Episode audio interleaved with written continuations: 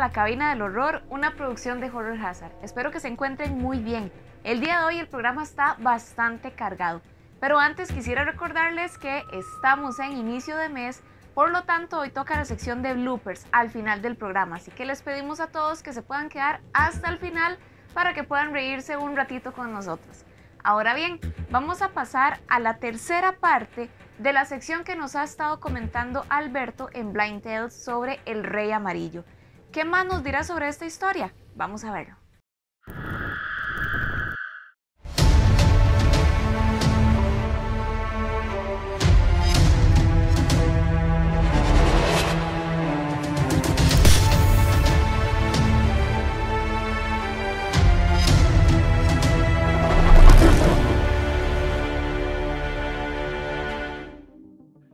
Hola, buenas noches Costa Rica. Antes de comenzar, quisiera a la persona que lo hizo, sea Steven, Cari o Amy, que creó la parte de introducción a estos videos, que se lo agradezco mucho porque le quedó muy bueno. Bien, esta sería la tercera parte y final de la saga de El Rey de Amarillo. Bien, en videos anteriores hice una línea de tiempo de cuatro etapas para que quien desconozca estos asuntos lo pueda entender de modo práctico y sencillo. Bien, en la cuarta etapa de esta línea de tiempo están los juegos de rol. Y estos juegos de rol comenzaron, como indiqué en videos anteriores, con la llamada de Cthulhu, pero hasta el día de hoy siguen naciendo nuevos juegos, tanto el formato clásico del rol tradicional, como también variaciones con cartas y variaciones en tablero. Y todos estos juegos de rol de la cuarta etapa se basan como marco teórico en la tercera etapa, que es la de August Derlet. Entonces, estos juegos de rol, en teoría, están basados en Lovecraft, que es la segunda etapa, pero en realidad están basados 100% en la tercera etapa, que son las explicaciones de Derlet. Y lo que voy a hacer hoy es explicarles el cómo August Derlet, en la tercera etapa, ordenó la yopsotería, pero con énfasis exclusivo en el Rey de Amarillo. Y bien, lo que hizo Derlet fue dividir a todas las entidades cósmicas en cuatro tipos o clases, que son los primigenios, los exteriores, los arquetípicos y los primordiales. Pero como voy a hablar simplemente del rey de amarillo, no voy a mencionar nada respecto a los primordiales y nada respecto a los arquetípicos. Y simplemente me voy a centrar en hablarles algunas cosas básicas acerca de los exteriores y los primigenios.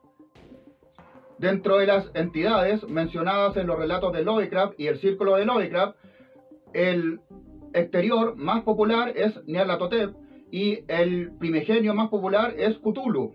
Y dentro del orden que hizo Derlet, clasificó al rey de amarillo como un primigenio al igual que Cthulhu.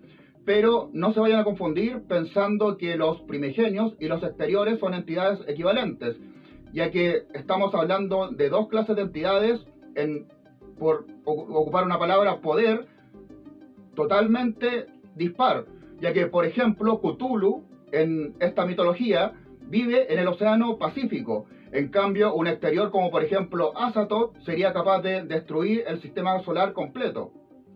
Y les hago esta comparación para que se hagan una idea de cuál es la diferencia de niveles entre lo que es un exterior y un primigenio. Bien, ahora entrando en detalles, ¿qué es lo que dice Derlet? En esta explicación de Derlet dice de que esta entidad se llama, este primigenio se llama Astur, el cual es una entidad que no tiene un cuerpo como lo que nosotros, los humanos, entendemos que es un cuerpo, pero que tampoco es un ser incorpóreo, sino que estamos hablando de algo que escapa a nuestro entendimiento.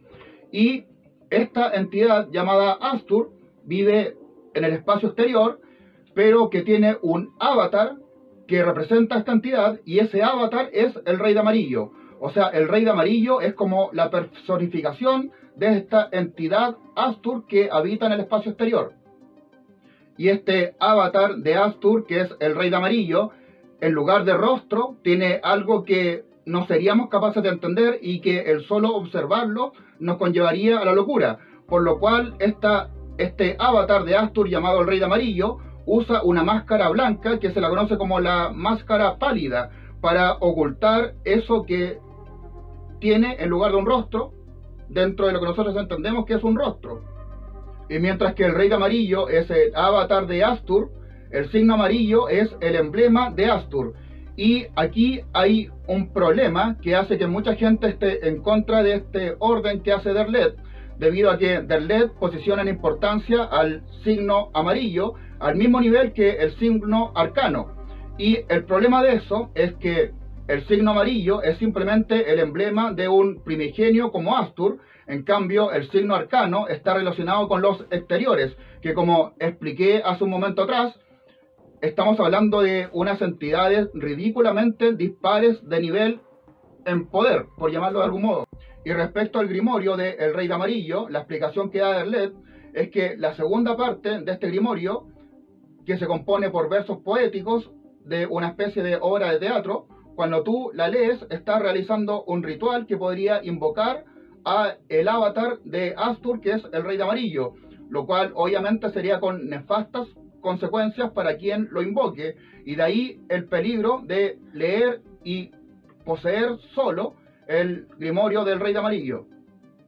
Y ahora lo último que les voy a explicar es el dónde está Astur.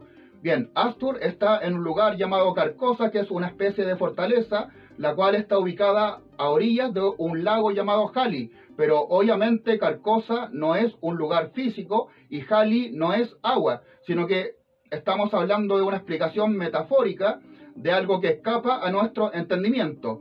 Y este lugar llamado Carcosa no está ubicado dentro de un planeta, sino que estamos hablando de una especie de prisión donde Astur está atrapado y no puede salir por el bien de la vida en el universo. Y ahora por si alguien se pregunta en qué lugar específico del universo está ubicado Carcosa, bien, Carcosa está ubicada en la constelación de Tauro. Y para que se hagan un esquema mental, las Pléyades representan el cuello del toro, las Yades, que forman una especie de U, son la cabeza del toro, y sobre las Yades hay dos estrellas que serían los cuernos del toro.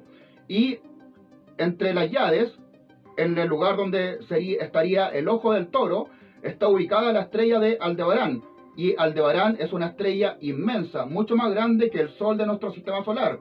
Y en esta mitología, Carcosa se ubica cerca de Aldebarán. Y bien, con eso termino esta saga de tres videos sobre el Rey de Amarillo. Y ahora el siguiente, Blind Tales, que no sé si va a ser el siguiente viernes o el subsiguiente, va a ser sobre un tema mucho más terrenal. Y en específico voy a hablar acerca de los misterios del país llamado Perú. Así que hasta entonces me despido mandándoles a todos un cordial saludo desde acá, desde Chile. Pura vida. Adiós.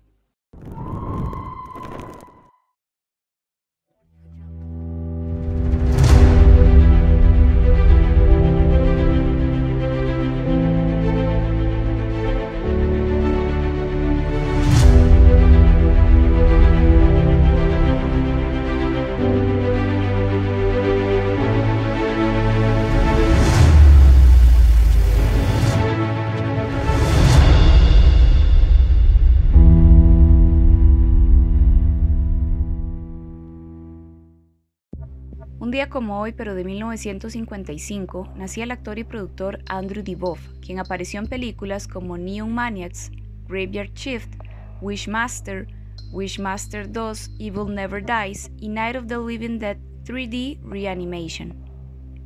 Un día como hoy, pero de 1953, se estrenaba The Maze, dirigida por William Cameron Menzies. Una novia y su tía siguen a su prometido hasta un castillo escocés, casa de un hombre rana. Un día como hoy, pero de 1986, se estrenaba Big Trouble in Little China, dirigido por John Carpenter. Un camionero rudo ayuda a rescatar a la prometida de su amigo de un antiguo hechicero en una batalla sobrenatural debajo de Chinatown. Un día como hoy, pero de 1986, se estrenaba Psycho 3, dirigida por Anthony Perkins. Norman Bates se enamora de una monja caída que se queda en el motel Bates junto a un vagabundo y un reportero curioso. Mientras tanto, Madre sigue mirando. Y finalmente, un día como hoy, pero de 1993, fallecía el actor Fred Wine, quien interpretó a Herman Monster. También coprotagonizó las películas Fatal Attraction y Pet Cemetery. Falleció a los 66 años.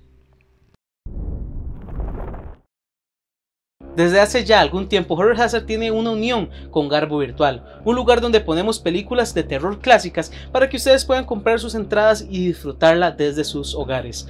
El día de hoy vamos a presentarles la película que estará para el mes de julio. Es una película de terror clásica, pero ¿cuál será? Vamos a conocerla.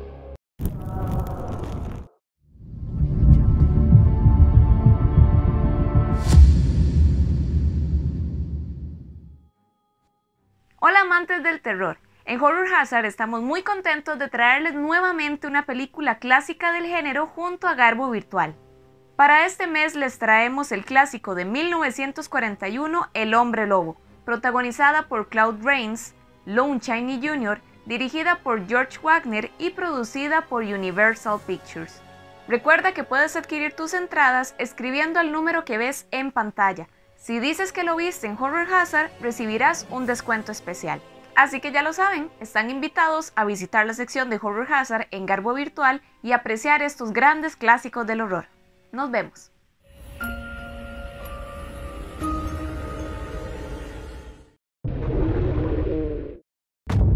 붉은 달이 뜨는 밤 봉인에서 풀려난 그 붉은 곳은 7일 밤 동안 일곱 개의 징검다리를 밟고 자신의 반쪽을 찾아올 것이다. 아, 시신마다 머리에 움푹 파이는 흔적 같은 게 있다는데 염질? 귀신 잡냐? 귀신 잡아? 이곳에 있는 것을 지키는 자의 운명. 우리가 알고 있는 유일한 징검다리. 놈이 그곳에 닿기 전에 반드시 찾아라.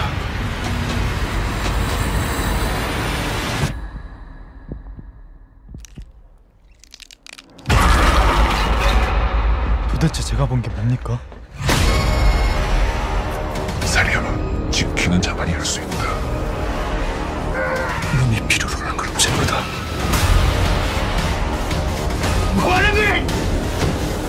형체를 갖추지 못한 그 검고 붉은 것이 다시 만나 한 몸이 된다면 이 세상이 어찌 될 것 같으냐?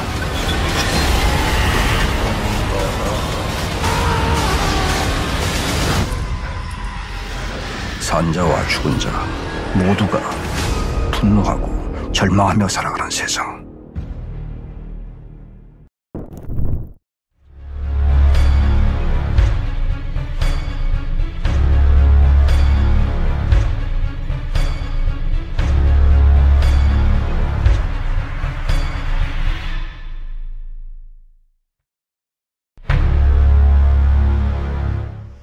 Buenas noches, fanáticos del terror. Sean bienvenidos a la sección de criptozoología de Horror Hazard. En esta ocasión, les venimos a contar uno de los temas más extraños del mundo de la criptozoología y que recientemente fue encontrado. Muchos habemos visto la película de Gremlins, esos seres que suelen ser tiernos, pero por la noche se convierten en seres horrorosos y sanguinarios. Pues sí, ¿Qué tiene que ver con la criptozoología? Muy bien. Para la Segunda Guerra Mundial, los países estaban en diversos conflictos, ya sea Rusia, Alemania, Italia, Estados Unidos, Inglaterra, etcétera, etcétera. La historia que les vengo a contar sucedió a un piloto de la Real Fuerza Aérea de los Estados Unidos, el cual no quiso dar su nombre pero él cuenta que durante una de esas misiones en la Segunda Guerra Mundial se dirigía hacia Inglaterra, en, en eso que estaban en conflicto.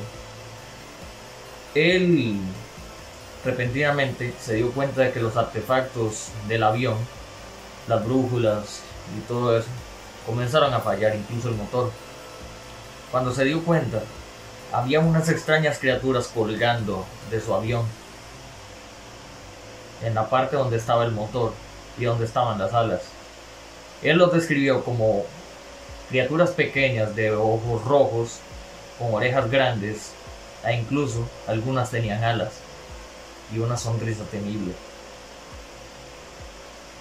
En un momento dado, el piloto hace una maniobra bastante agresiva para que las criaturas se cayeran del avión lo logró. No se sabe si murieron. o sobrevivieron estas criaturas. Sin embargo, esta no es la única, la única, el, único testimonio de los gremlins de la Segunda Guerra Mundial. Un piloto de Real Fuerza Aérea de Inglaterra aseguró haber visto colgando de nuevo a unas extrañas criaturas de ojos rojos, cuerpo chiquito y con orejas enormes, los cuales estaban colgando de su avión y estaban provocando bastantes fallas. Igual hizo lo mismo para evitar que, estas criaturas siguieran en su avión. Y también en vuelos comerciales, los vuelos normales a otros países, un vuelo de Inglaterra hacia Alemania aseguró haber visto cerca del avión, al costado de las alas, unas extrañas criaturas, a los mismos gremlins, colgando del avión. ¿Será posible que los gremlins en realidad existan? Aquí es cuando se dice que la realidad supera la ficción, y estos testimonios que les he contado son completamente reales. ¿Será que los gremlins allá afuera sigan viviendo? ¿Por qué se inspiraron en esta película? ¿Será que alguien les contó que los gremlins son reales? Nunca lo sabremos. Mi nombre es Reiner Castro y sigan disfrutando de la cabina del horror. Buenas noches. Y demos inicio al tema principal de la noche que se titula Rituales Antiguos. Pero antes de iniciar con el tema, queremos presentar a nuestra invitada especial de la noche, que se trata de Loiset. Loiset, ¿cómo estás? Mucho gusto. Buenas noches a todos. Este, muchas gracias por la invitación, de verdad. Este, y espero que les vaya a gustar el, el tema que vamos a, a comentar el día, de, bueno, la noche de hoy. Excelente. excelente. Excelente. Muchas gracias, Loiset, por acompañarnos. Y bueno, como les decía Steven, el tema de la noche es eh, rituales antiguos. Yo sé que ustedes sabrán que anteriormente hemos tocado el tema de, de rituales, ¿verdad? Muy, tal vez muy actuales, cosas e, en la actualidad. Hemos hablado de, de juegos diabólicos, ¿verdad? Sí. Cosas que tengan que ver con alguna ceremonia extraña, ya sea para invocar o, o, para algún propósito ahí, ¿verdad? Un poco este, terrorífico. Pero hoy nos queremos ir un poquito más atrás en el tiempo, porque los rituales existen desde hace millones de años. Bueno, digo uh -huh. yo millones, no sé. Pero bueno, desde hace muchas este, este, épocas, ¿verdad? Entonces, hoy queremos enfocarnos en todas esas cosas extrañas que hacían, ¿verdad? Algunas poblaciones y muchos de estos rituales actualmente se continúan haciendo. ¿Ok? Entonces vamos a comentar, así como nosotros comentamos por acá, ustedes también ayúdennos en comentarios a poner cuáles rituales ustedes han escuchado o han visto, ¿verdad? Entonces no sé, Steven o Loiset. Vieras que yo tengo aquí, aquí tengo de una vez un video okay. ya cargado que quería enseñarles y quería hablarles sobre esta religión que mucha gente dice, habla sobre el vudú y el vudú y el vudú, pero hay que aclarar que para algunas personas el vudú tal cual es una religión entonces, para hacer ese, ese, esa aclaración, estos que lo voy a mostrar se trata de una religión vudú que es una, un espíritu que se le conoce como Sangbeto, que se trata de un espíritu nocturno que se encarga de cuidar las poblaciones de esta gente, eh, los cuida y atrapa a los malos. Cuando ellos hacen esta celebración a ellos, eso se remonta muchísimos años atrás, ¿verdad? Lo que pasa es que todavía lo siguen haciendo y ahora podemos verlo a través de videos, como espíritus se apoderan de esta, de esta montañita y lo vemos bailar. Bajarle un poquito el volumen. Vamos a ver si, si baila. Ahí se supone que hay un espíritu, no hay nada. Ellos de hecho lo levantan este, y no hay nada. Pero quiero la parte donde, donde lo ponen a bailar. Y bueno, el bicho que está ahí, es como un muñeco, también se mueve. Entonces es como un bastón, pero por aquí estaba la parte donde baila, donde baila el esto. Ahí lo ponen y lo ponen a bailar. Ok, se supone que adentro no hay nadie. Ni adentro no hay nadie. Es un espíritu que toma eso y festejan con ellos. El espíritu, y así lo, lo homenajean y lo hacen. Me imagino que ahí lo cortan porque, pero sí, cuando lo levantan, lo que se encuentran es este muñeco. que de hecho que creo que por aquí se ve mejor antes se veía mejor ves ellos ellos lo levantan varias veces para que se vea que no hay nada. Es hueco. Y ahí es donde lo donde lo ponen a bailar dicen. Pero es una tradición súper extraña súper interesante. Hay más videos donde el muñeco se ve bueno esto que vemos el, esa cosa peluda. se mueve se mueve y se mueve y gira es da, da, da temor, da temor. Todo eso para lavar el espíritu y que los proteja. Qué interesante, ¿verdad? El montón de rituales que hay en, en estos pueblos, bueno, pueblos, no sé, grupos. Sí, sí, sí, sí, sí. Asentamientos. y, el, también el punto es de que, de que ellos mismos muestran de que no hay nada y usted al verlo, la gente que lo experimenta, que puede verlo, cómo se da vueltas y vueltas y vueltas, porque no es una, dos, gira y gira y gira y gira y... Entonces yo creo que es más para uno, que es como visitante es un shock. No, gracias, ya no quiero nada. Apague, vámonos. Dijo. Qué bueno, sí. sí. es que no, es, es ¿Sabes qué me imaginé? Me, me, imaginé, perdón, cuando levantan eso que no hay nadie, me imagino como una cámara viendo todo el mundo así feliz, ¿verdad? Todo el mundo feliz y se ve la cara de uno así.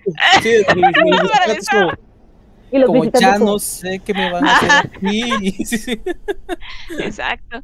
No, pero muy, muy interesante, ¿verdad? Y no, no sabemos si será cierto, si será un truco ahí raro, pero y si no. Hay, partes, de hecho, hay un video eh, que donde se ve uno de estos en moto, de hecho, pero ya es como más, más, ¿cómo se llama esto? Más por festejar, digamos, no es tal cual el ah, ritual, pero lo hacen como por festejar. Ahí sí se mete alguien y lo anda en moto, pero, como, como, una mascarada, digamos. Pero tal cual, el ritual es sin, sin nadie adentro. Ok, Luisette, vos.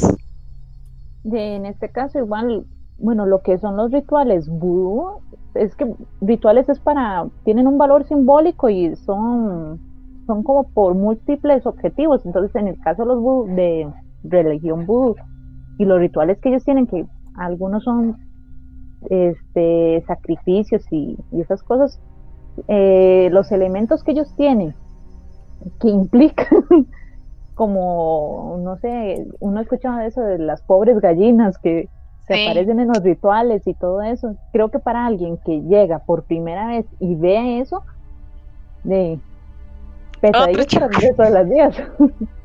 Entonces, sí, sí queda ahí como, como y de ahí, no, y no solo hablamos de la religión vudú, también tenemos la religión católica o, o las otras religiones que implican lo que son los exorcismos, que todavía se, se practican.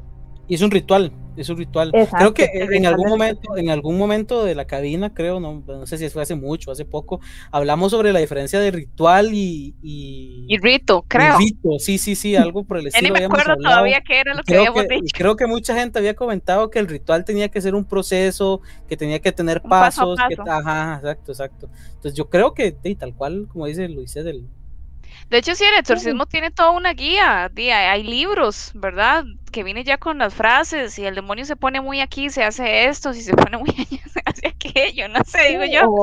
O, cuando uno los puede ver en, en, el, en el especial que hizo el director del exorcista, William. Ajá, William Friedkin. Ajá, Que, que, el, que contaba que el, el cura llevaba, no eran ni 10 veces, eran como no sé cuántas sesiones tenía la, la, la mujer ahí en, en Italia creo que era que...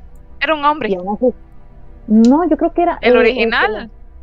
sí, no, pero este, el, documental, el documental que él hizo, el documental que él hizo de la, de la mujer, ya como como y, intento número 13, intento número 14, ah, y la muchacha sí, sí, no, es, no es solo una sesión. No, no, no, y eh, bueno, al final del documental no lo logró. Todavía ella seguía este, con, con, sus, tipos de... Ajá. Sí, sí, es, es, todo una, una, bueno, es que no es ciencia, pero el punto es que es, y es algo que no cualquiera hace, ¿verdad? Porque de hecho en esta, en estas festividades que estaba enseñando Steven, me imagino que hay alguien principal, el, que hace la ceremonia, ¿verdad? Las personas que, saben. Ajá, el que lidera, exacto. Sí, no es como que digan, este, Amy, no sé, ¿quieres ir a un exorcismo? Y no, no, no. ¿Quieres liderar este exorcismo? ¿Quieres ser partícipe de este? no, no, no, Tienen que, me imagino que buscan personas que sean aptas para y, y, y, que puedan ayudar a, a, ese tipo de rituales. Entonces. Sí, porque, porque también si se lleva una persona que no, no es apta para esto, más bien puede este, ser contraproducente. Ajá, es correcto. Como amigo. sí, sí, entonces sí, pues, pues no, definitivamente no. Hay, hay un ritual que vi que también está por este lado de los demonios, em, que se llama taumogénesis. Nombre rarísimo, es la primera vez en mi vida que lo escucho. Y no sé si lo entendí bien, pero aquí va lo que capté. Resulta que es, es un ritual eh, que se realiza para la resurrección de los muertos. ¿verdad?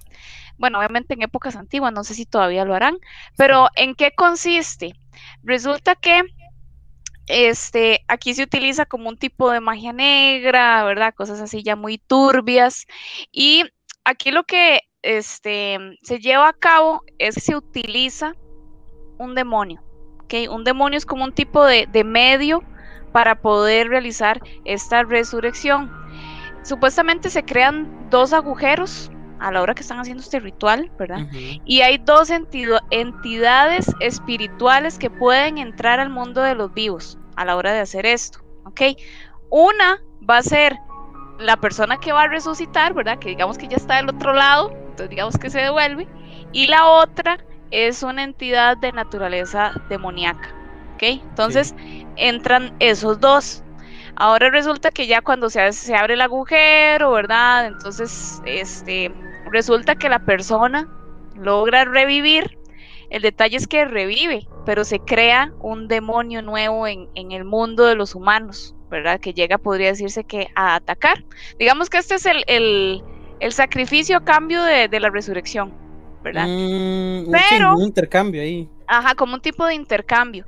Ahora bien, si esta persona resucitada llega otra vez a morir en algún momento, el demonio también va a desaparecer.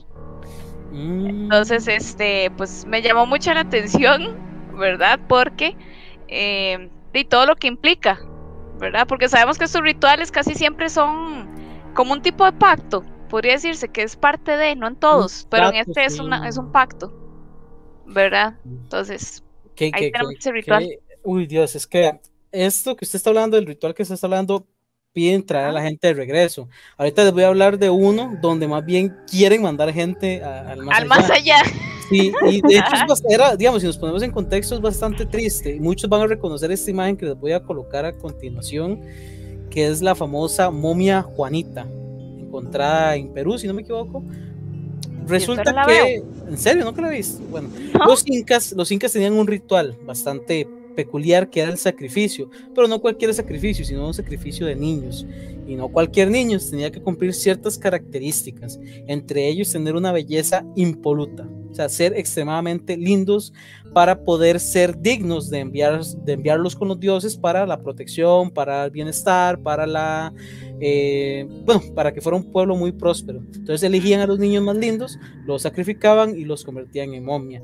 Lo, lo bonito, digamos, acá era que no sufrían, porque los drogaban con coca, que es la mata de, que hay en las montañas muy altas, y con chicha, no sé si les suena la chicha, que es como la, fermentación del maíz, los drogaban con eso, los dormían y los mataban, los sacrificaban y los hacían momia. Entonces es algo bastante triste, duro y, saber que eso era el día a día de ellos, ¿verdad? O sea, el día a día era pensar a ver quién van a sacrificar el día siguiente para los uh del pueblo. Sí. Ok, sí, Bueno, la mamificación sería un ritual, ya no, creo, ya. Sí, pero... yo no sé. sí, habrá alguien que todavía lo practica, digo, pero no creo, pero, pero sí, bueno, los mayas y los aztecas hacían todas esas cosas de, más, más eran por sacrificios para, según ellos, para calmar a los dioses, por prosperidad o... Sí, de hecho los, mayas tenían uno, uno rápidamente se los comento, que era como el rey de los, o los caciques, no sé cómo se le llama, como la cabecilla de cada, de cada asentamiento tenía un ritual que era cortarse la mano con un cuchillo de piedra, que la, la sangre cayera en un tazón, que había papel, quemar el papel, el rey se drogaba y podía viajar al mundo espiritual a hablar con los dioses para intermediario, como un intermediario entre los vivos y el mundo espiritual. Imagínense en ese viaje. Sí. sí, sí, pero imagínense. Sí. ok, ¿qué más casos tenemos? ¿Qué más rituales tienen, chicos? Luisa, ¿tenés algún otro por ahí? Este, bueno, igual por el tema de, de, la, de la religión, este, el famoso ese que practican en Filipinas, ese es la, de la crucifixión para Semana Santa, que todavía es viejísimo y todavía lo hacen todos los años. Entonces... Sí, no puedo poner imágenes muy explícitas porque nos, nos sí, porque si no. Pero. Eh, porque ellos usan, usan clavos y todo, entonces. Sí, lo hacen real. Hasta dónde llega el, la, la devoción al, al ritual. O sea, mm. una cosa es celebrar Semana Santa, otra cosa es este irse a, a, crucificar, ¿verdad? Sí, imagino. Y no, y la crucifixión ya es una parte normal. Primero van desde recorriendo y se van golpeando y se van. No sé, es, es, es raro, pero todavía se practica. Ese sí es viejo y todavía está presente. Ok, sí. Bastante tétrico. Qué curioso, ¿verdad? Que los rituales, bueno, siento yo, no los conozco todos, pero todos están relacionados a una religión. Tienen como, como, una temática este, religiosa o también la parte de, de del famoso libro de la que cazaban brujas. Entonces tenían como los rituales para practicar cómo, detectar una bruja. Sí de hecho de hecho digamos ahí hay uno que es bastante asqueroso como para ir ahí comentándoles. Bueno sí eh, resulta que eh, igual los budus, los budistas, no, no son budistas, los que practican la religión del vudú tienen cierto, cierto ritual que es como para pedir un cambio en cierto lugar.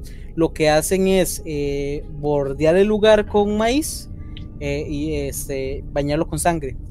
Y, y, todos los que están ahí en ese templo tienen que comer de ese maíz todo para ah. pedir para pedir para pedir un cambio en el lugar se lo piden a una deidad específica que no puedo pronunciar el nombre muy difícil de pronunciar pero ah. sí se lo piden a una deidad este y, y, así o sea solo comen maíz con sangre para un cambio sí, es que... ok ok este ahora que están hablando de, de brujas y ese tipo de, de temas hay otro ritual que encontré que es rarísimo, que nunca había visto. Em, tiene que ver con la sombra. La sombra que, cada persona tiene. ¿verdad? Bueno, de la sombra común y corriente. Este, porque para esta gente que practicaba esta, este ritual, la sombra era el alma. O sea, es como el, alma de nosotros, qué sé yo, que se ve en la pared, ¿verdad? Eh, es como la parte viviente de nuestra alma. ¿Ok? Eso era lo que ellos pensaban. Entonces, lo que hacían los brujos, o bueno, si alguna persona quería ir a controlar a alguien de alguna manera, iba donde un brujo y le pedía estas, estas solicitudes. Entonces, el brujo lo que hacía era trabajar en, en la sombra de esa persona. No me pregunten cómo, pero trabajaba en esa sombra, porque al trabajar, la persona lo que iba a llegar a sentir era que le venían ideas a la cabeza como si ella misma las hubiera pensado, pero en realidad son ideas o cosas que le vienen por parte de la brujería que se le hizo. Entonces, y todo a través de la sombra, ¿verdad? Se decía también que la sombra de vez en cuando desaparecía, ¿verdad? O sea, ustedes en ningún lado usted veía su sombra, y era porque quizás el alma eh, se fue como muy profundo y estaba como hibernando, una cuestión así. Esa era mm. una, claro, si pasaba mucho tiempo, y pues no hay sombra, entonces uno podría morir. Entonces me da risa porque hay una parte que dice que, este, que creían en aquel tiempo, algunas tribus africanas dicen que creían que un hombre podría morir arrojando una lanza a la sombra. vieras que, di, no sé, eso está, está curioso. Es, porque, sí. Porque, porque como, como la eh, temática de Peter Pan. sí, sí. Su, sombra. No, porque digamos, hay, hay un, no es de terror, pero digamos, hay un anime, un anime que se llama, bueno, todo el mundo lo conoce, Naruto, donde un clan específico de, del anime puede manipular las sombras y efectivamente puede dañar a personas usando las sombras, digamos, matando su sombra. Entonces yo creo que tal vez por ahí tal vez va, va, va relacionado a eso, tal vez una referencia y yo no lo veo tan loco, la verdad. Y tal vez y hay gente donde puede decir que la, que la sombra es una extensión de su alma o algo por el estilo. No sé, se creen muchas cosas. Y algo que me llamó la atención también para los que le gustan, eh, les gusta el tema onírico, es que supuestamente los sueños que nosotros tenemos son los recuerdos, así como entre realidad y, e imaginación, de los viajes que en algún momento hizo este esa sombra o esa alma cuando nosotros estamos dormidos. O sea, son como viajes más bien que hacen en realidad. Entonces, pero bueno, ¿qué otros rituales tenemos muchachos por ahí? Vamos a ver. Bueno, yo encontré uno este, del que todavía se lleva a cabo. Lo revisé. del 2015 en el país de Uganda este, sacrificios humanos todavía. Eran, sacrificaban lo que son niños y lo hacen más en, en las épocas electorales, ya que los candidatos sacrifican a estos chiquitos con la esperanza de ganar las elecciones. Y entonces había un caso por ahí del 2015 de, de, una familia que dos de, de, las niñas habían sido raptadas para ese propósito. Entonces que las este, las autoridades de allá no, no, no pueden como manejarlo así como muy bien, o sea, cuando empiezan las elecciones como que piden que cuiden a los chiquitos y tratan de estar en cerca, pero ya es una cosa que se les va de la mano porque ya para ellos es cultural el, el sacrificar a los menores para, para ese propósito. Ni siquiera es para que, para que venga prosperidad al país, es para ganar unas elecciones, entonces... Qué raro la política. Sí. Qué increíble. uno diría, el sacrificio es un ritual que ya está viejo, que uno diría, ya no, ya no lo están, ya no se practica. Y sí, encontré que sí, por ahí del 2015, hace que seis años que, apareció ese caso. Y siempre son los niños y los animales los que perecen, perecen en este tipo de sacrificios o rituales. culpa tiene el niño? Sí. sí. Pues, qué increíble. Bueno, hay, hay, rituales, ¿verdad? Que como decían, eh, comenzaron hace muchísimos años y todavía se mantienen. Eh, el otro es las famosas limpias, ¿verdad? Que se hacen, que utilizan varios tipos de matas. No sé si, si comida también, sí, ¿verdad? Yo creo que me parece que, que, utilizan también como ajo, huevos, cosas de ese estilo.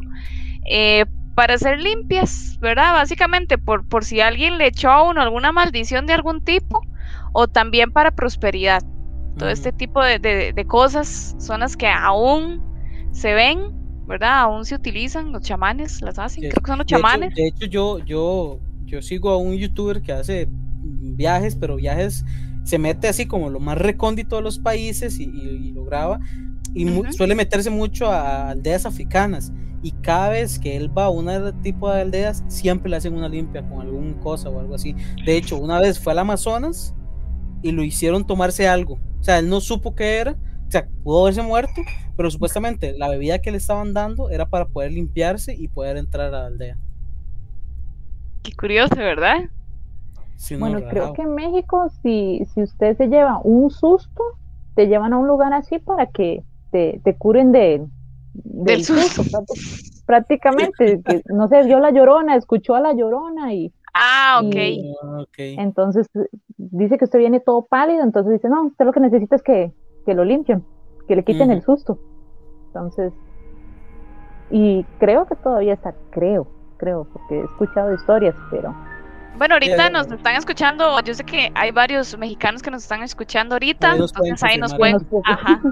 Sí. sí, que nos den tal vez no como las historias de los abuelos, pero no sé si ahorita está como, como vigente para curar los famosos sustos. Exactamente.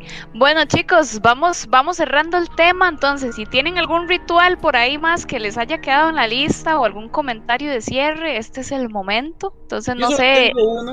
Dale, sí, dale, dale. Yo, yo solo tengo uno y es y no es malo, más bien es bueno, que se llama el blood Blood. No sé, o sea, no sé cómo se ¿Sangre?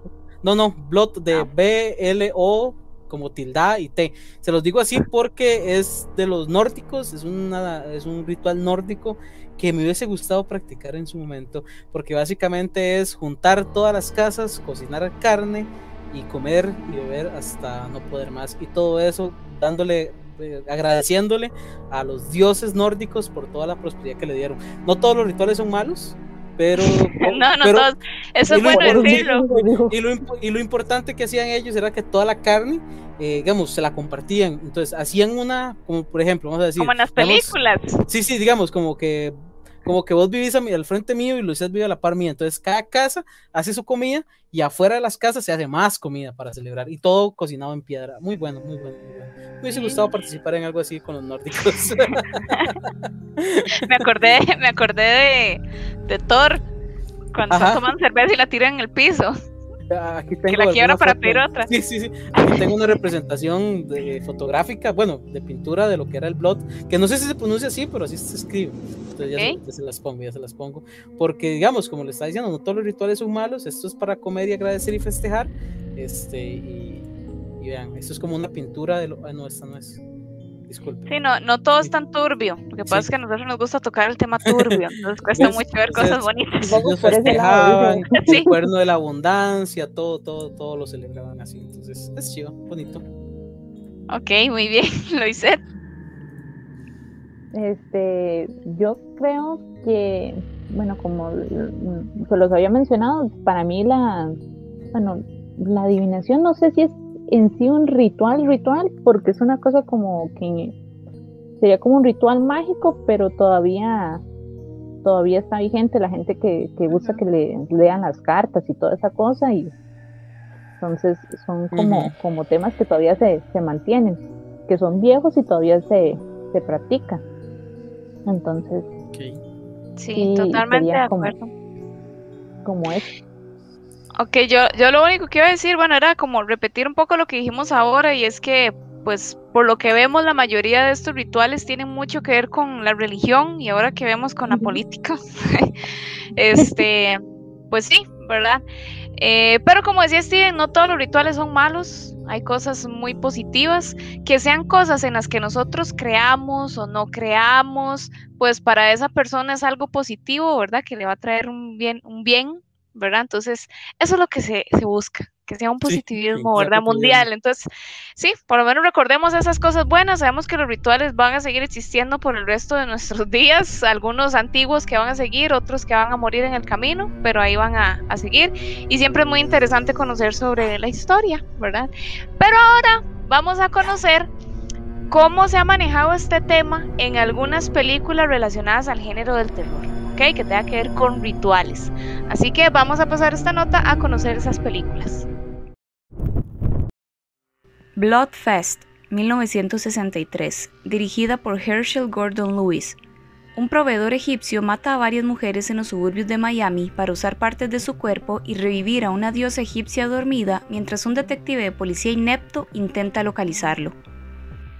Mardi Gras Massacre, 1978, dirigida por Jack Weiss. La policía intenta capturar a alguien que está cometiendo asesinatos con mujeres durante el Mardi Gras en Nueva Orleans a través de rituales.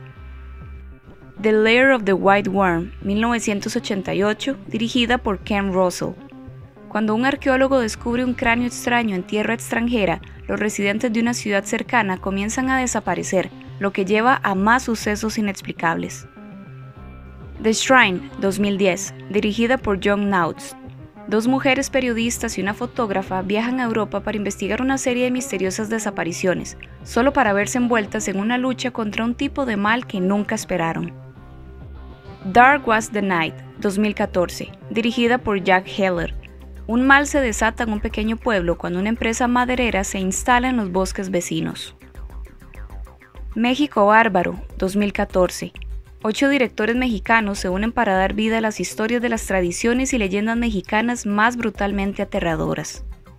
The Hollow, 2015, dirigida por Cordin Hardy.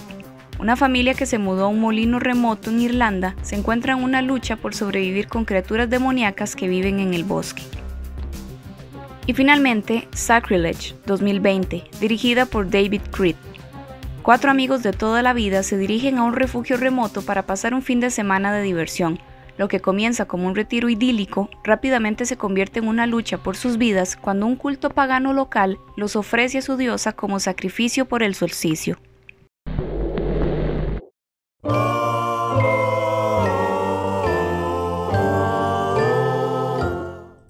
Para las citas ciegas de esta semana les traigo algo diferente. Eh, esto se llama Sacrilegio. Es un corto de alrededor de 20 minutos. Fue hecho el año pasado, 2020, en Colombia. En honor a la verdad, estaba buscando específicamente un corto porque la, la vida se me está haciendo muy ajetreada y no tenía como tiempo para sentarme a ver una película completa. Y, pensar en comentarios y todo eso, pero creo que fue una buena experiencia y es probable que haya más cortos en el futuro si es que encuentro cosas más, más como interesantes o dignas de, de reseñar, sea por buenas o sea por atroces. Pero sí, creo que, creo que puede ser una nueva tendencia en citas ciegas. La intro es efectiva y con, con, un miedo que no recordaba que tenía, que es querer gritar y no poder hacerlo. Eh, si alguna vez han tenido algún tipo de pesadillas de esas, yo cuando era pequeño tuve una o dos y logré bloquearlos por muchos, muchos años hasta ahora, hasta que viste este corto, pero sí es un, es un miedo que olvidé que tenía. La fotografía es bella, que es algo que ya he llegado a considerar la norma para las producciones de terror colombianas. No sé por qué tienen una, una cinematografía y una calidad de, de video muy buena. Me llama la atención, qué bueno, ojalá que sigan así. Y un par de minutos después, y hablando de miedos, ya deben saber que las cosas del diablo y malos espíritus me ponen los pelos de punta, figurativamente hablando, porque pues sí. Em, y en este corto en particular, desde la primera vez que se manifestó el ente, sentí uno de esos shocks eléctricos como en las, en las sienes, ah, porque el maquillaje está muy bien hecho. Además que la situación me resultó mega incómoda.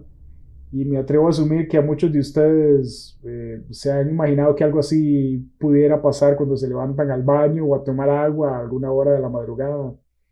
Si ven el corto se van a acordar de mí y, probablemente sientan como ese... Em, hay también una moraleja para no jugar con cosas que no entendemos, así tipo la peli de Proyecto Exorcismo.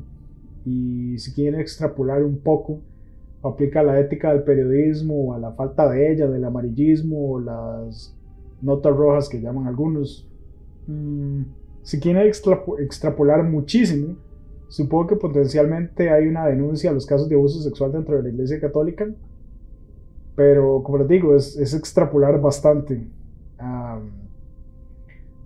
el corto es brillante en lo que logra con tan poco y, aunque parezca extraño viniendo de mí, creo que debieron mostrar mucho menos al espíritu porque en estas historias de fantasmas no hay nada peor para mí que la, producción audiovisual de mi cabeza, lo que yo me imagino y el suspenso insoportable e impotencia de saber que hay algo ahí, pero no poder verlo, ni mucho menos tocarlo, por más que se siente una presencia pesada. Mm, lo malo de todo esto es que básicamente no hay un desenlace para el relato, o puede haber un, desenlace implicado en el mejor de los casos.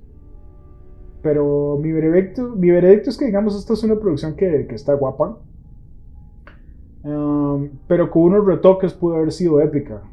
Lo, que, lo que me imagino es que tal vez es un primer esfuerzo o un, proyecto así que digamos que fue como un experimento y para hacer lo que es está muy bien. Tiene muy poquitas vistas en YouTube. Eh, y, digamos creo que merece más atención. No está nada mal para hacer una producción mega independiente con un presupuesto probablemente inexistente o, así, de hecho, de puro amor de los bolsillos de la gente involucrada y siendo algo latinoamericano también, ¿verdad? Porque recordemos que Hollywood es Hollywood, ¿verdad? Y aún la gente independiente en Estados Unidos puede, bueno, se maneja en dólares, ¿verdad? Nosotros manejamos en las monedas de, de juguete de nosotros los latinos, entonces no, no es lo mismo. Pero bueno, estoy divagando. El corto se llama Sacrilegio de 2020. Mm, no sé si Amy o, Steven, que son los que generalmente me editan, pueden poner por aquí abajo en algún lado o aquí a los lados o algo así el link, pero de hacerlo lo, lo pueden ver por allá o si no, incluso en la cabina lo pueden ver por ahí en algún momento. En fin, o búsquenlo en YouTube.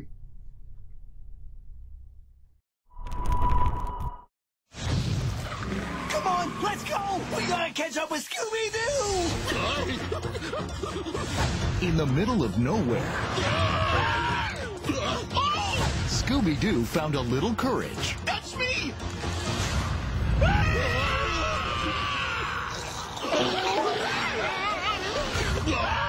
It's my friends. Oh!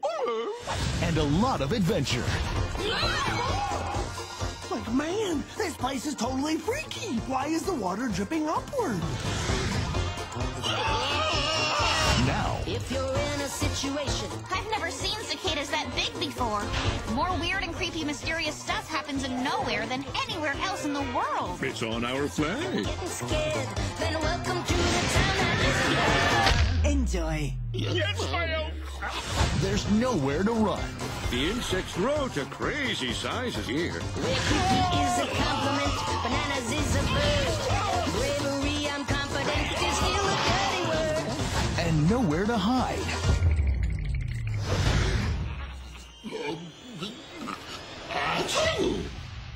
Gesundheit! Oh, thank you.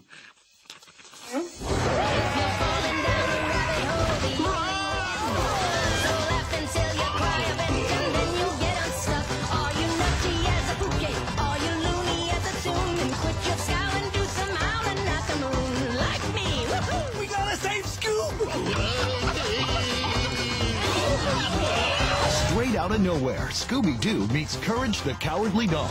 Woohoo! Jackpot! Watch the masters at work! Needs more mustard. Excuse me. Must have been something I ate.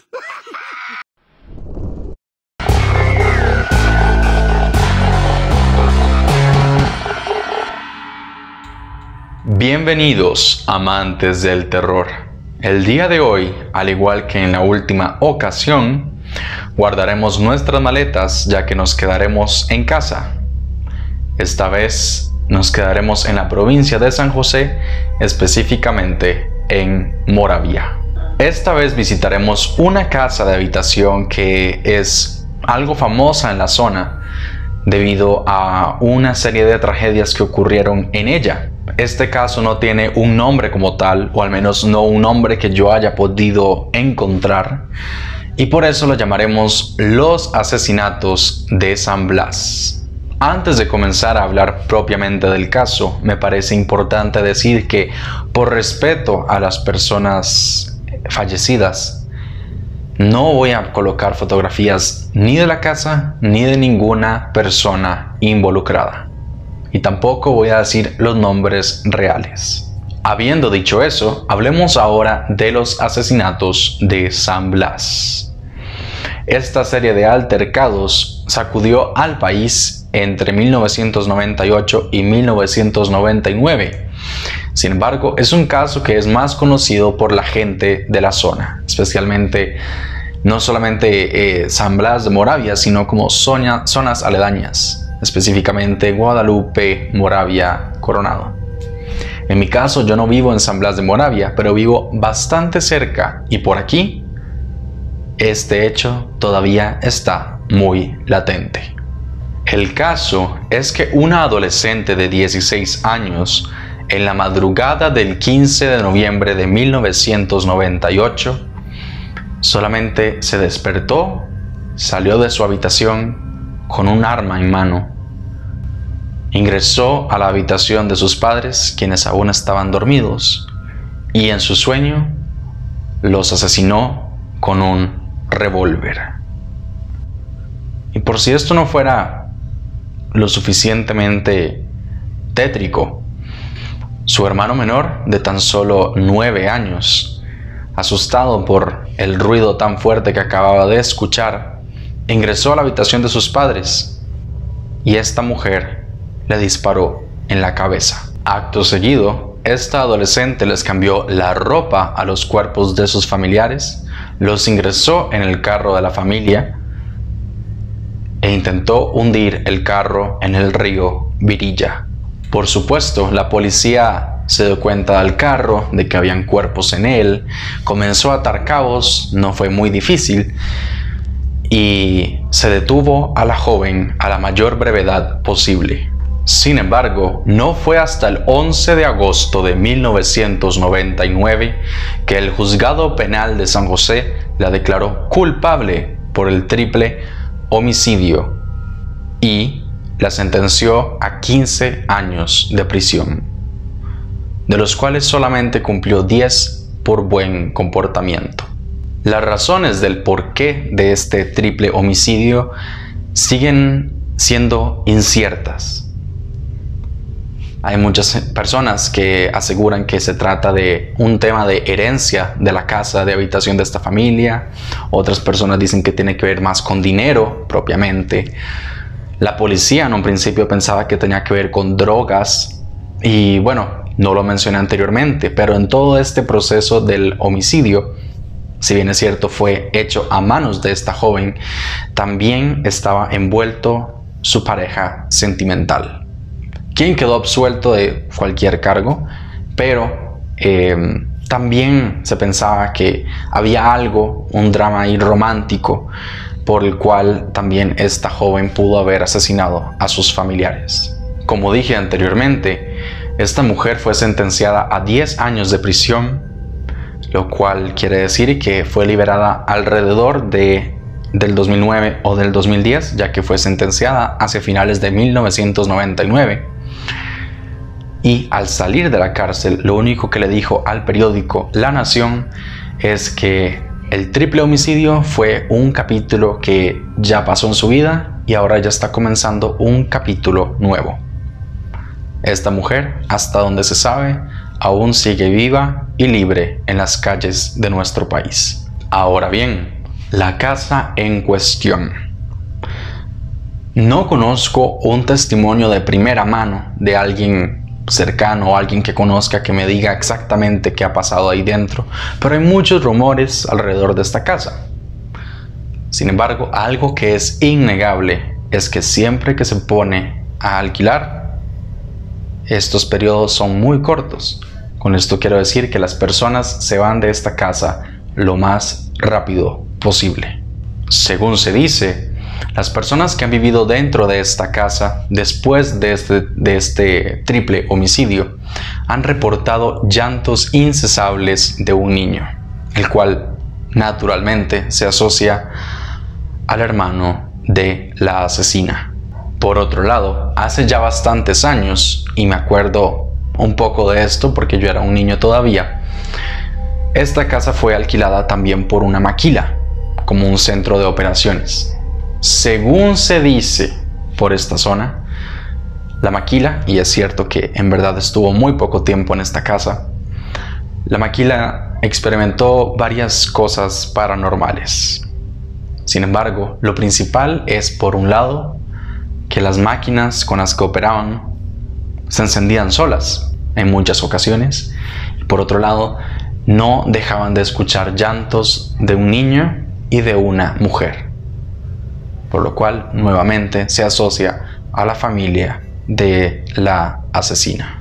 Este, sin duda alguna, es un caso que tal vez no ha sido tan cubierto como otros en el país, pero que guarda muchos secretos, mucho misterio y mucho sufrimiento. Como siempre les digo, depende de cada quien creer si este lugar realmente está embrujado, o bueno, no tal vez embrujado, pero que tiene presencias sobrenaturales. Pero creo que no podemos cuestionar que las paredes de esa casa encierran mucha energía del pasado y más allá de energía podemos hablar de injusticia, dolor y mucha tristeza. Y tal vez, solo tal vez, eso convierte a esta casa en un foco de actividad del más allá. ¿Qué piensa usted de este caso? ¿Conoce usted algún otro dato que me haya faltado incluir dentro de este video? Déjenos sus comentarios. No olvide darle me gusta al video y suscribirse al canal. Muchas gracias por su atención y nos vemos en el próximo video de Lugares Embrujados.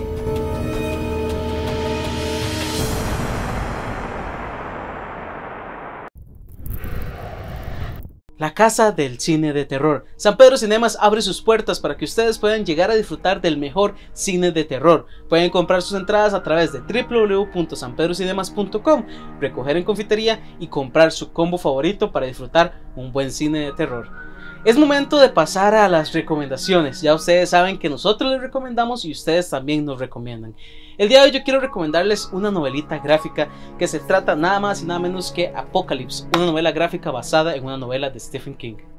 Tres grupos de agotados supervivientes se reúnen en una pesadilla americana, dos en Nueva Inglaterra y uno en Arkansas, llevando consigo el peso de ser uno de los pocos sobrevivientes que hay en este mundo. Esta es una novela gráfica que Marvel hizo para poder adaptar a un cómic lo que es la novela de Stephen King. Tiene unos paneles bastante interesantes y es bastante sencilla de leer. Detrás de todo lo que pasa acá hay personas muy interesantes dentro del universo cinematográfico de Marvel. Si ustedes son fans, es una recomendación bastante interesante. Este es el tercer tomo, son cuatro tomos, entonces ustedes pueden conseguirlos y leerlos. Pero basta de cómics, ahora vamos a pasar a las recomendaciones de la semana. Más que una recomendación, esta es una invitación para ver o redescubrir una auténtica película de culto que a muchos nos hizo ver con temor el cielo nocturno. Fuego en el cielo. Estrenada en 1993, Fire in the Sky es la adaptación del libro escrito por Travis Walton, quien en 1975 fue el epicentro de noticiarios y periódicos cuando desapareció por cinco días, afirmando que fue secuestrado por extraterrestres.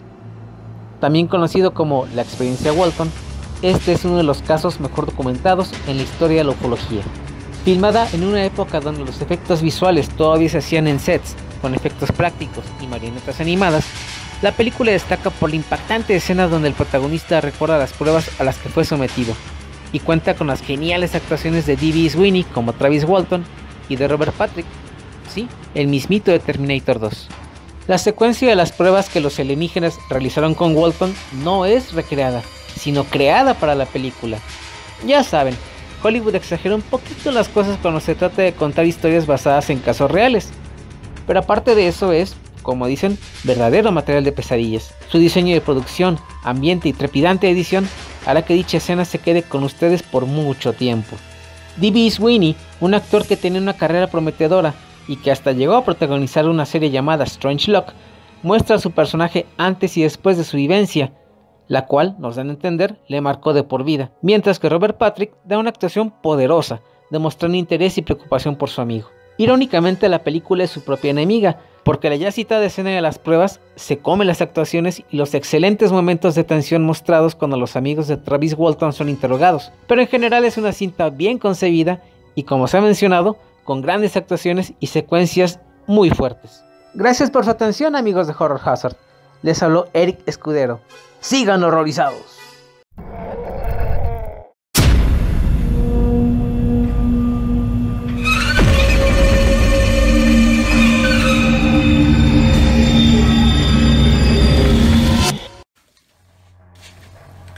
Hola, ¿cómo están mis queridísimos xenomorfos? Para esta semana les traigo una recomendación un poco alejada de lo habitual, ya que vamos a hablar de un libro de carácter biográfico. Este libro nos trata de la vida de un personaje bastante peculiar que nació en 1940 en Suiza. Lastimosamente ya nos dejó en el 2014, pero su obra todavía nos sigue causando pesadillas y es un referente mundial. En vida, él tuvo relaciones profesionales con David Harry, eh, diseñó el portamicrófonos de Jonathan Davis, participó también en un proyecto de ciencia ficción con Alejandro Jodorowsky y más adelante se metió con algo que, un proyectillo chiquitillo que le dio fama mundial con el famoso director Ridley Scott. Yo creo que a estas alturas se van dando cuenta de quién vamos a hablar a continuación. Se los voy a mostrar para aquellos que no tengan tanto conocimiento a través de este libro. Si me van a disculpar de antemano, pero mis manos no son suficientemente grandes para tapar una portada, por así decirlo, sugerente. Y es este señor de acá. ¡Tatán! Y su libro WWHR Giger.com. Un libro bastante interesante de Editorial Taschen que no solo muestra su vida, sino que a lo largo de las obras que aquí están editadas, viene con comentarios de este gran maestro del terror. Su inspiración, sus traumas, sus miedos, su realización, su vida, todo. Un libro espectacular que deberían de tener en sus bibliotecas. Perdón, que es obligatorio tener en la biblioteca si son amantes serios del género del terror. Si sé de antemano que esta es una edición de 2007 y que ya es poco difícil de conseguir aquí a nivel nacional, sin embargo se consigue en línea. Otra cosa que a mí me llevó a hacer esta recomendación es que en Costa Rica está circulando una edición de esta misma editorial ya más cómoda donde muestra las obras de este gran maestro. Ahora, yendo un poco más a lo que es la vida de Cherry Giger, la obra o los artes de este gran señor están cargadas de un estilo bastante refinado, grotesco, con un pensamiento muy psicosexual, por así decirlo, y con unas indirectas anticristianas, anticristianas perdón. Un señor bastante interesante, una vida increíble, donde no solo vino a desarrollar este, obras de arte como estas que van a estar mostradas en este libro, sino que también desarrolló tarots, creó su propia versión del Necronomicon, sugirió un diseño muy particular para el Batimóvil de Batman Forever. Ahora, me van a pedir, ahora, perdón, y les pido disculpas de antemano, eh, mis respectivos perdones, y que no ahonde más en la vida de este señor, ya que a través de esta obra prefiero que ustedes descu- descubran el alma de este gran maestro. H.R. Giger, con su libro www.hrgiger.com de Editorial Taschen, recomendación de esta semana, vital importancia que lo tengan en sus bibliotecas. Nos vemos, nuestros, mis queridísimos hermorfos. Hola amigos de Horror Hazard, ¿cómo están? Bienvenidos a mi humilde hogar. En esta ocasión les traigo ahora sí un cinematógrafo que sí eh, trabajó en una película de terror en realidad, así que es parte de nuestro género y me refiero al gran inglés John Alcott.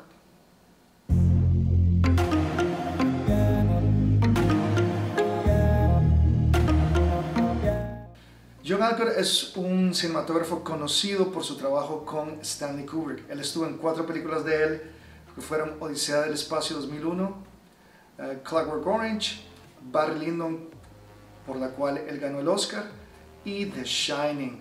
Y vamos a repasar ahora un par de tomas, una de The Shining y otra de Barry Lyndon, las cuales nos van a ayudar a comprender no solo el uso de la luz de John Alcott, que era lo más eh, característico de él, él le encantaba utilizar la luz natural, al igual que Kubrick, y sino que también vamos a ver movimientos de cámara, especialmente uno en especial como es el acercamiento, en este caso el zoom out, que es eh, eh, el acercamiento en reversa, básicamente alejándonos del, del sujeto, y lo utilizó de gran manera en ambas películas. Así que vamos a ver eso y también mucho de ambientación por parte de John Alcott. Muy bien, eh, vamos a comenzar con tomas de Barry Lyndon y estas tres tomas que seleccioné, cada una tiene eh, su eh, importancia. La primera es un ejemplo claro del uso del zoom out, que es donde toma- tenemos esta toma de cerca de Ryan O'Neill con su familia pescando y la toma se va abriendo, se va abriendo, se va abriendo hasta revelar ¿verdad? que ellos son parte de este eh, escenario eh, eh, bucólico que es donde termina es- este personaje de Barry Lyndon. Después tenemos esta toma acá que me encanta, el uso de la luz natural, en este caso de las candelas. Y en la siguiente toma también van a ver exactamente lo mismo, donde se utilizan los lentes size que está utilizando la NASA en ese momento este, para lograr tener un lente súper rápido ¿verdad? y que diera acceso a la mayor cantidad de luz posible. Entonces la única manera de capturar esas escenas y lógicamente me encanta la tonalidad este, amarilla, anaranjada que logra ahí eh, con esas tomas. Muy bien, ahora vamos a pasar a The Shining y en esta ocasión escogí sí cuatro tomas que me parecen muy interesantes, aunque casi todo el filme es una lección de cinematografía. Pero primero vámonos con eh, el movimiento de cámara y este es el famoso acercamiento hacia el rostro de Jack una vez de que él está ya cayendo en demencia completa y termina poseído por el Overlook. Ah, el- lo que es el acercamiento siempre es una manera de llevar al público hacia el, el modo de pensar o el estado mental de alguien, ¿verdad? O, de sus emociones. Y este es una, un buen ejemplo del uso de ese movimiento. En las siguientes dos tomas sí tienen que ver mucho más con lo que es el uso del color y el uso de la luz para crear este, cierta emoción dentro de la toma en sí. La primera es lógicamente en el laberinto, ya al final de la película, en exteriores, aunque lógicamente todo esto se firmó en interior para lograr simular lo que es la nieve y todo lo demás. Pero en el laberinto me encantó el uso del tono, tonalidad azul, eh, luces, luces bien colocadas para jugar muy bien con las sombras. Pueden ver esa luz lateral ahí en el laberinto. Pasamos a la escena del baño, ahí en el Salón Dorado. Y pueden ver cómo hay una connotación, primero, decir, un baño que está pintado de esa manera, pues es muy inusual, pero también el uso del color rojo ah, para expresar tal vez en este momento sangre eh, o, algún tipo de malicia detrás del Overlook, ah, mucho más iluminado, lógicamente, eh, colores un poco más saturados, pero ese contraste entre blanco y rojo, ¿verdad? Que se vuelve muy interesante. La última escena es eh, el uso de los pasillos eh, dentro del Overlook y en este caso eh, este pasillo que lleva al Salón Dorado, que es donde va caminando Jack, eh, la escogencia de un lugar que tenía techos altos es muy buena y el uso también de una toma abierta donde Jack se ve pequeño a nivel de escala con respecto al Overlook, da esa idea de que el hotel es algo mucho más grande que él y que lo está dominando de alguna manera, ¿verdad? Recordemos de que Jack eh, va al salón dos veces durante la película y de la primera toma a la segunda toma se nota una pequeña diferencia, tal vez no muy obvia, pero sí hay algún tipo como de neblina dentro, ah, inclusive dentro de lo, este, eh, del pasillo en sí, algo borroso se nota, donde ya hay eh, de manera visual un cambio en cuanto al look, a la manera de cómo se ve Jack, ya un poco más demacrado. En fin, este fue el programa de hoy con otro ejemplo más del poder de la cinematografía dentro del filme y espero venir la semana próxima con más, más ejemplos de lo que hace que la cinematografía sea una de las partes más importantes del séptimo arte. Hasta ese momento, los veo la próxima semana aquí en Horror Hazard.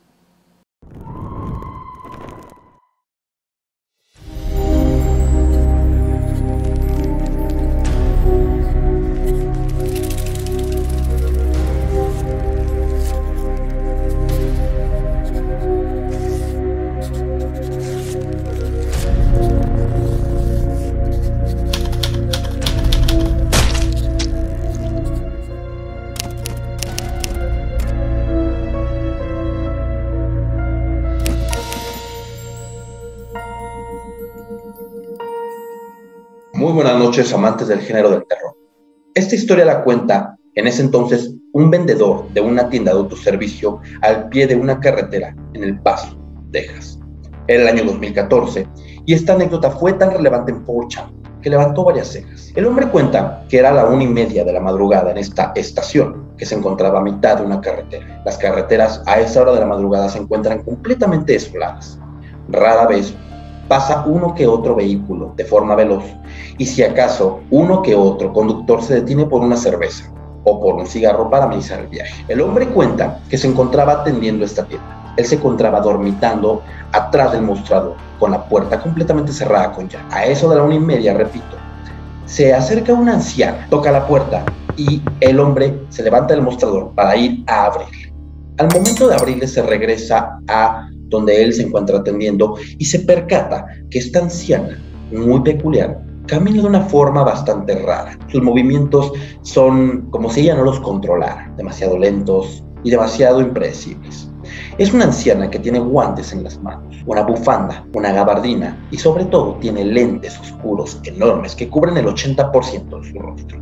Un rostro que visiblemente sí se alcanza a notar con arrugas. El cabello lo tiene completamente canoso y muy maltratado. El hombre le pregunta qué se le ofrece y la señora, como él describe, con una voz ronca y cancerígena, le menciona que requiere que él salga a ayudar porque su vehículo se quedó atorado y no responde, no camina el carro. El hombre por políticas le menciona que no puede abandonar la tienda, a lo cual la señora se molesta y él le dice, puede usted llamar desde el teléfono del fondo de la tienda a alguien para que venga a auxiliarla. La señora muy molesta camina hacia atrás de la tienda, pero en vez de tomar el, el teléfono, se mete al sanitario. Pasan cinco minutos y el hombre, al momento de recibir de nuevo a la anciana saliendo del tocador, ella, con la misma voz, ronca y cancerosa, le menciona, joven, no hay papel sanitario. ¿Podría usted salir y traerme el papel que se encuentra en el baño que tiene afuera de la tienda? El hombre ya extrañado no ve el motivo por el cual la anciana quiere que salga, a lo cual él, ya preocupado, sin dejar de mirarla, camina hacia atrás, abre la puerta con una mano, la puerta del baño que se encuentra atrás del mostrador, agarra el papel a tientas y se lo entrega a la anciana. La anciana muy molesta se regresa al sanitario y pasan 10 minutos hasta que el hombre vuelve a percatarse que la anciana sale del sanitario. Sale no para irse, sino para caminar de entre los mostradores, dando vueltas por todo, por toda la tienda. Esto auxilia y sobre todo preocupa al hombre. Más, porque comienza a sentir desde que esta anciana llegó un sentimiento de alerta, principalmente siente las malas vibras de esta persona. En ese momento pasaron 20 largos minutos donde el hombre no dejaba de ver a la anciana, el cual se percataba de que mientras la anciana daba vueltas por la tienda de autoservicio, ella lo veía y lo veía y sobre todo no le quitaba la mirada pesada de encima. El hombre se comenzaba a sentir fatigado, cansado, a lo cual la anciana sale, se desespera y sale de la tienda completa, pero el hombre ha olvidado cerrar la puerta. A los tres minutos regresa la anciana, empuja la puerta con demasiado enojo y molestia y le dice, joven, acabo de dejar dinero en la máquina expendedora de dulces, pero se ha tragado mi dinero. Necesito que usted salga a auxiliarme porque necesito mi dinero de vuelta. ¿Podría salir a ayudarme? Ya con esta demanda de la anciana, el hombre tenía dos caminos. Obedecer a la moral y ayudarla como cualquier persona que brinda un servicio o obedecer a su sexto sentido. Un sexto sentido que por dentro le grita, le presiona el pecho y le dice que por nada del mundo salga del radar de la cámara, que no se mueva de la recepción donde él se encuentra atendiendo a las personas. Él usa a la vieja confiable y le dice a la señora una vez más, señora, por políticas de la empresa no puedo salirme, lo siento. La anciana molesta comienza a aventar todas las cosas de la tienda, caminando con una forma muy peculiar y gritando con una voz demasiado ronca que él describe como inaudible. La anciana a los cinco minutos de este episodio sale de la tienda. El hombre aprovecha para cerrar con llave la misma y se regresa al mostrador, mostrador que da de frente a la carretera. Pasa media hora y 40 minutos y el hombre se ha percatado aún que la anciana se quedó afuera de la tienda, oculta en la penumbra, observando que la anciana desde afuera de la tienda lo veía con una cara de enojo y de malestar. Lo veía con una mirada tan pesada que al hombre se le puso la piel de gallina pensando lo peor. Pasó una hora, una hora y media hasta que dentro de la penumbra, el frío de la noche y la oscuridad con los faros alumbrantes, la anciana da la media vuelta y se va. Pasaron las horas y únicamente cuando el hombre es relevado por su compañero de trabajo, sale demasiado cansado, eso sí, pero muy preocupado de la tienda. No quería salir de la tienda, ya inclusive con la luz del sol. El hombre sale, se acerca al estacionamiento del autoservicio de la tienda para tomar su camioneta e irse. Pero antes de llegar a la misma, ven la acera, una bufanda completamente doblada, perfectamente. El abrigo que portaba la anciana, completamente doblado. Los guantes que traía la señora, completamente colocados encima de esta ropa. Los lentes que ella usaba, colocados encima de todo esto. Y al lado derecho, sobre la acera, se encontraba una peluca de un cabello maltratado, anciano. El hombre no exclamó más su miedo y optó por entrar al vehículo, fijarse por ambos lados, fijarse en el espejo y fijarse dentro de la camioneta, que no hubiera nada. Estaba tan ansioso y preocupado que decidió poner marcha a la camioneta e irse corriendo. No volvió jamás. De hecho, renunció a su jefe en esa misma tarde. Esta historia ha sido demasiado conocida en 4chan y hasta la fecha no se sabe quién era esta persona. Esta persona de un caminar lento, con voz cancerosa, con cabello maltratado, con unos lentes oscuros a mitad de la noche y con esta insistencia tan, tan profunda de que el hombre saliera. Yo les pregunto a ustedes, ¿qué hubieran hecho? ¿Hubieran salido a auxiliar a la anciana? ¿Hubieran obedecido a su sexto sentido? Podemos actuar de forma muy diferente, sin embargo no sabemos si es la primera o la última vez que ocurrió, pero sabemos algo, que si llegó a ocurrir, no hay nadie que reporte el qué pasó al salir de la tienda. Desaparecidos tal vez. Esta historia es muy conocida. La historia de la anciana de la tienda de autoservicio.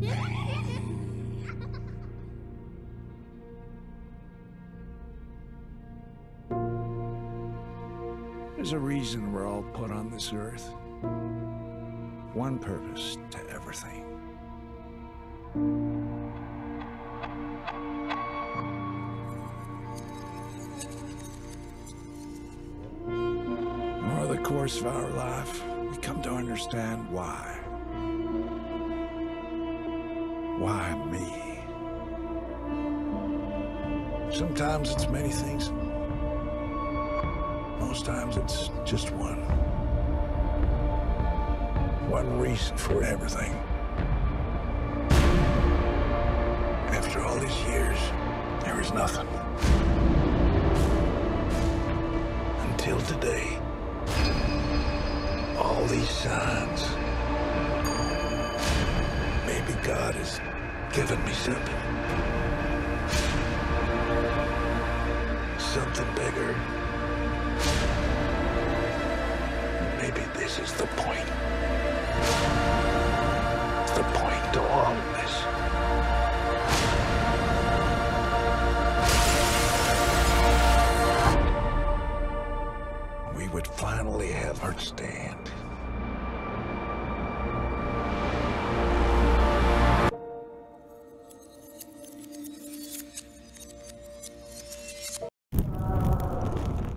¿Por qué existe una sección de bloopers en un programa que es de terror? Se preguntarán algunos de ustedes.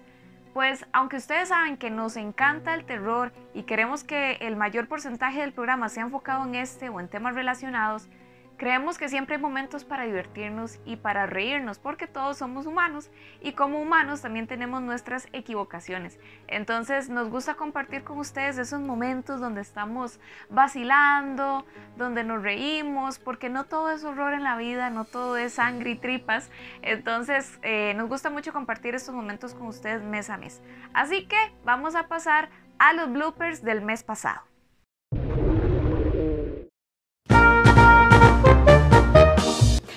Están? Esperamos que muy bien. Muy buenas noches. Bienvenidos a la cal revés todo, ¿sí? En 1980 tenemos Poltergeist de Peter Mellak. No, The Shining. Eh, de- de- Changeling. No nos cansamos de repetir. De... solamente para caer a su muerte por desgarración, desgarración, desgarración, desgarramiento.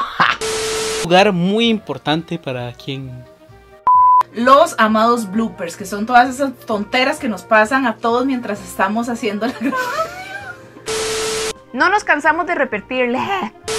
agradeciéndoos a toda su co- compañía. Queremos recordar sus comentarios que nos impulsan a seguir dándolo todo. ¿no? Y lo hacemos con todo el cariño del mundo. Espero que haya pasado una terrible. También es de ustedes para que. Porque la están relacionando con A Nightmare on Elm Street. Street. También tenemos a Brillaro de Dato que nos traje.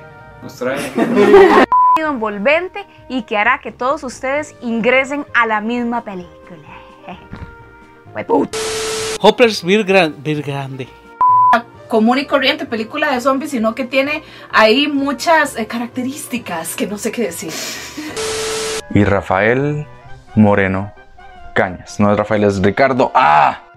Recuerden que pueden comprar sus entradas a través de www.horrorhazard.puta Sabe, el cambio de ciclo en lo que se refiere al cine de terror es porque.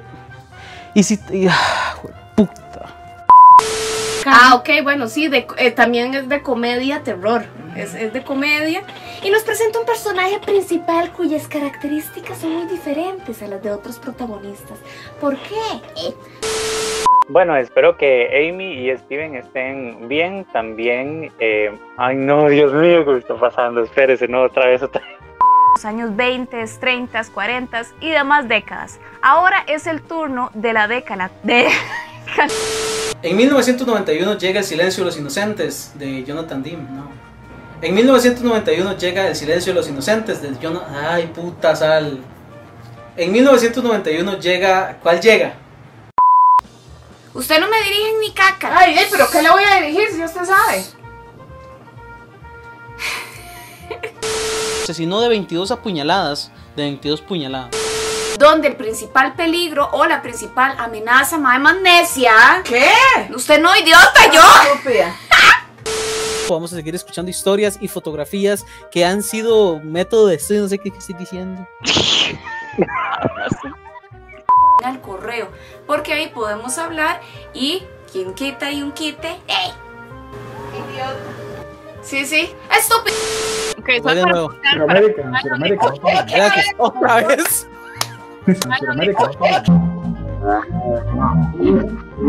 Gracias. Otra vez. Ciudadano Rollero, la famosa película aquella en la selva in- inhóspita, perdón. También tenemos al italiano eh, Ruggiero. También tenemos al italiano Ruggiero. No, pues está fatal este. También dirigida por Ruggiero. Tranquilo. A que los disfruten y vamos para allá, para los bloopers. ¡Vamos para allá! y yo quedé con una cara así como... Yo nada que ver si no... Si no Ah, no, ya déjelo Ah, así, no estúpido. Lastimosamente llegamos al final del programa del día de hoy, pero queremos agradecerles nuevamente su fidelidad, sus comentarios y todo el apoyo que nos dan. Algunos anuncios importantes es que mañana hay Random Horror donde vamos a empezar una nueva dinámica que incluye a todos ustedes. Y también estén atentos a nuestras redes sociales porque estamos preparando cositas bastante interesantes para que ustedes puedan seguir disfrutando de todo el contenido que Horror Hazard les brinda. Les hablo Steven Monge y recuerden, El terror nunca estuvo tan cerca.